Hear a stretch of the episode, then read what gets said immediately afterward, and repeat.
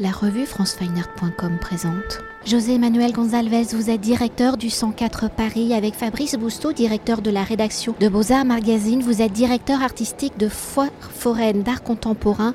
On indique son sous-titre Comment la fête foraine rencontre l'art contemporain et inversement, présenté donc au 104 du 17 septembre 2022 au 29 janvier 2023. Alors, se voulant être une fête visuelle, sonore, olfactive et gustative, y mêlant les arts populaires, les arts vivants et l'art contemporain et en réunissant près d'une cinquantaine d'artistes.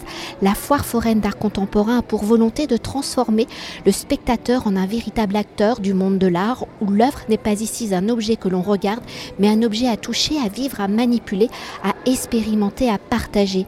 Dans la culture populaire, la fête foraine est un lieu de divertissement où dans un esprit fictif on s'y retrouve entre amis, en famille, alors que le musée est généralement vu comme un lieu de savoir, de culture intellectuelle où il doit y régner le silence, où les œuvres mises à distance sont là pour être observées de loin. Avec Foire foraine d'art contemporain, vous opérez un savant mélange entre le populaire et l'image élitiste de l'art contemporain.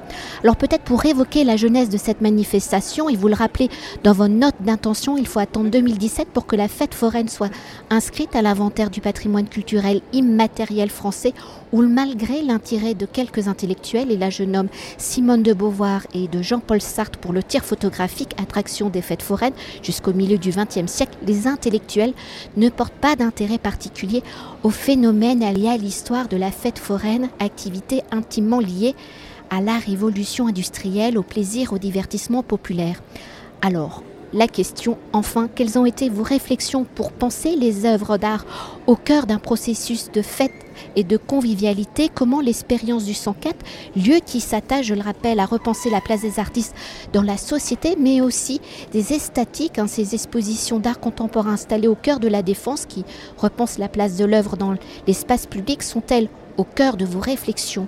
Communes et comment vos expériences communes ont-elles nourri ce projet de foire foraine d'art contemporain Vous le savez, le, 104 est, un lieu euh, où il y a à la fois une permanence euh, euh, des, artistes, ce qui, est, ce qui est le cas dans beaucoup de lieux d'ailleurs. Ce qui est un peu plus rare, c'est la permanence des publics.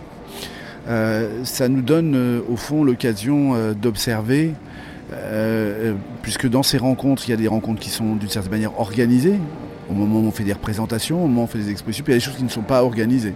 Ça nous donne l'occasion d'observer au fond comment euh, chacun se saisit d'un lieu, comment chacun interprète un lieu euh, culturel pour la population, mais aussi pour les artistes, et comment chacun va interpréter au fond son rapport à l'autre puisque du coup, ça devient euh, une vie au quotidien qui s'installe.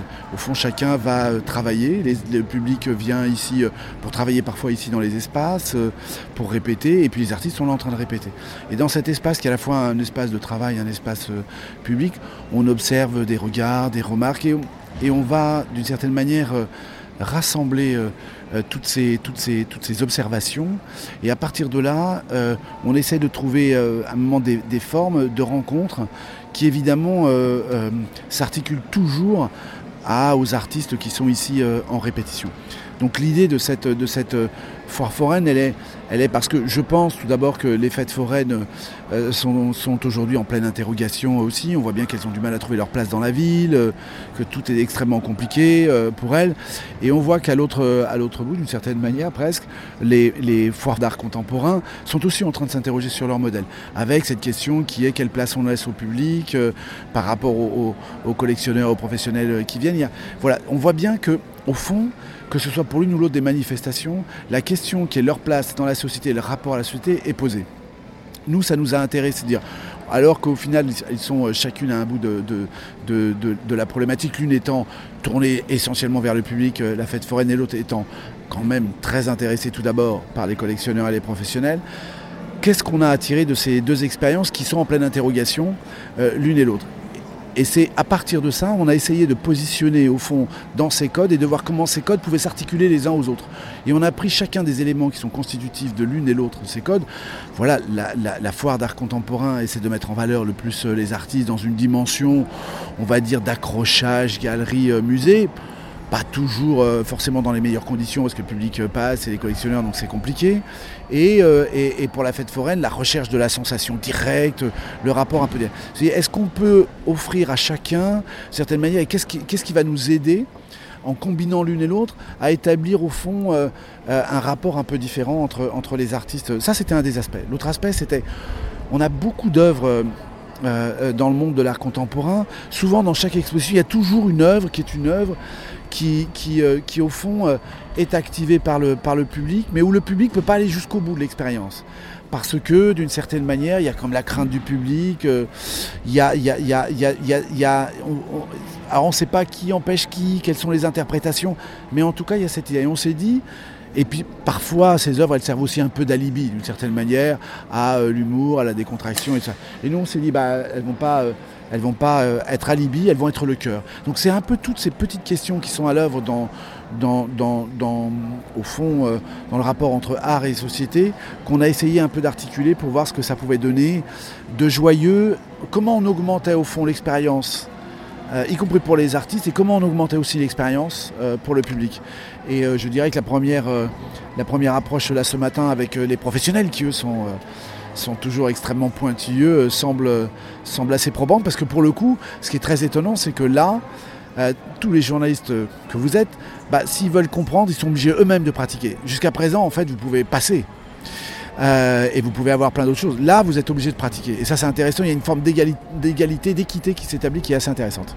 Et pour poursuivre et avant d'évoquer les œuvres et les artistes, quand on pense à œuvres à interaction avec le public, on pense à œuvres performatives, hein, vous l'avez évoqué, à la performance, aux œuvres cinétiques, dans ce jeu de la frontière entre œuvres d'art et divertissement à travers la performance, l'activation d'un geste, la mise en scène, la théâtralité. Comment pouvez-vous définir justement les œuvres présentées ici? Quels sont leurs statuts? Ce statut est-il évolutif? Alors, je pense que tout d'abord, il y a un statut de l'œuvre dans, la forme, dans ce qu'elle essaie de. dans ce qu'elle, ambitionne dans ce qu'elle ambitionne de, dire ou de ne pas dire d'ailleurs. Et puis évidemment, euh, compte tenu de la particularité là, du rapport qui va être établi et recherché pour aller jusqu'au bout dans le rapport avec le public, oui, on va sûrement, je pense, observer des réactions qui sont des réactions, à mon avis, très différentes. Je, pense par exemple à la pièce d'Orlan, euh, cette espèce de puzzle à recomposer à partir de son corps. Euh, c'est assez étonnant. On, voit bien par exemple que euh, sur une partie, il y a une partie où, assez franchement dénudée d'Orlan, et on voit que le public peut toucher dans toutes les parties, parce que on recompose le corps en fait d'Orlan, on voit qu'il y a des parties du corps, il n'y a pas de problème, on la touche, puis il y a d'autres parties, on n'ose pas les toucher. Et, je pense que ça va être très différent selon les publics. Je pense que les enfants, ça va les, ça va les, ça va les, les, les, faire rire ils vont avoir envie de toucher. Je pense que les adultes, il y a voilà, comme une sorte de réflexe évidemment euh, euh, sociétal qui fait que du coup, et en plus il y a le regard des autres, donc c'est pas simple. Donc voilà, par exemple, il y a cette dimension-là. L'œuvre de Leandro Erlich, vous l'avez vu, euh, souvent, c'est des œuvres que, le, que d'une certaine manière, on va dire les professionnels n'osent pas, parce que vous êtes obligé de mettre votre corps dans une situation et de l'exposer vous-même. C'est-à-dire que du coup, vous êtes dans l'œuvre. Et le public est en train de regarder. C'est assez rare au fond des personnes qui ont un certain statut, de se donner au, final en, public et, d'être dans une situation où ils se retrouvent à égalité. Donc il va se passer des choses, c'est sûr, il va se passer des choses et on les observe au fur et à mesure et on va être obligé d'ailleurs d'ajuster un certain nombre de choses. Ça va être passionnant je crois. Et pour entrer justement au cœur de la programmation de la foire foraine d'art contemporain, toutes les œuvres ne sont pas adaptées à ce genre d'expérience. Alors pour construire ce moment de fête qui réunit, je le rappelle, près de 50 artistes, comment avez-vous opéré pour choisir les œuvres, les artistes? Est-ce des œuvres qui s'inscrivent déjà dans l'activation et l'interaction avec le public? Ou avez-vous demandé à des artistes de repenser, de réadapter une œuvre, un geste pour pouvoir faire l'objet justement d'une interaction? Ou est-ce, et ça on l'imagine, un savant mélange? C'est exactement ça, c'est un savant mélange. On a demandé à chacune des œuvres qui étaient préexistantes d'aller jusqu'au bout euh, du geste qu'elle suppose dans la relation avec le public, d'aller jusqu'au bout. Euh, voilà, il y a des œuvres historiques euh, d'Orlan, on peut comprendre sa précaution, mais au final, on voit bien que c'est une invitation, donc, donc d'aller jusqu'au bout. Et nous, on va mettre en place les conditions pour que à la fois cette invitation fonctionne et qu'elle ne détériore pas l'œuvre, évidemment, parce que l'idée de est-ce qu'à partir du moment où on a un usage d'une œuvre, euh, est-ce que ça veut dire que du coup euh, euh, elle devient une attraction? Non, on fait en sorte que comment une œuvre continue de garder son statut d'œuvre malgré le fait qu'on en a un usage. Donc ça c'est extrêmement important. Il y a des artistes à qui on a demandé d'imaginer des œuvres et qui sont assez éloignés de ce registre, y compris de relations avec le public. Je pense à Loris Gréau par exemple. Et Loris il a voulu composer une pièce complète. magnifique, qui est une pièce qui pourra tout à fait aller dans un musée, mais qui là, elle va être donnée en, totale immersion. Donc c'est évidemment à la fois une, combinaison d'une proposition qui est faite par les artistes et en même temps, temps des œuvres qu'on a, qu'on a au final mis en situation pour qu'elles aillent jusqu'au bout de leur intention originelle. Et pour conclure notre entretien, les œuvres de foire foraine d'art contemporain étant des œuvres à vivre, hein, nous l'avons bien compris, j'en ai déjà expérimenté quelques-unes. Quelles sont les œuvres que vous avez déjà, vous, pu expérimenter? Comment avez-vous vécu cette expérience? En quelques mots Comment ces œuvres vous ont-elles déstabilisé, fait rêver? Alors, je les ai toutes expérimentées, euh, évidemment, notamment hier soir, euh, enfin. Euh, et et ce qui, ce qui m'a, enfin, elles m'ont quasiment toutes surprise hier. Et en fait, ce qui est intéressant, c'est de faire l'enchaînement parce que la manière dont on a sélectionné les œuvres, je l'ai peut-être pas dit avant, c'est qu'on les a sélectionnées à partir d'intentions émotionnelles qui sont les intentions émotionnelles de la, de la fête foraine. Et après, on a essayé de donner un peu d'épaisseur à cette, à cette euh, intention euh, directe par évidemment le choix d'œuvre qui complexifie un tout petit peu le rapport, le rapport le rapport à l'œuvre, qui n'est pas que dans l'émotion, qui est aussi évidemment dans la réflexion à partir d'une expérience.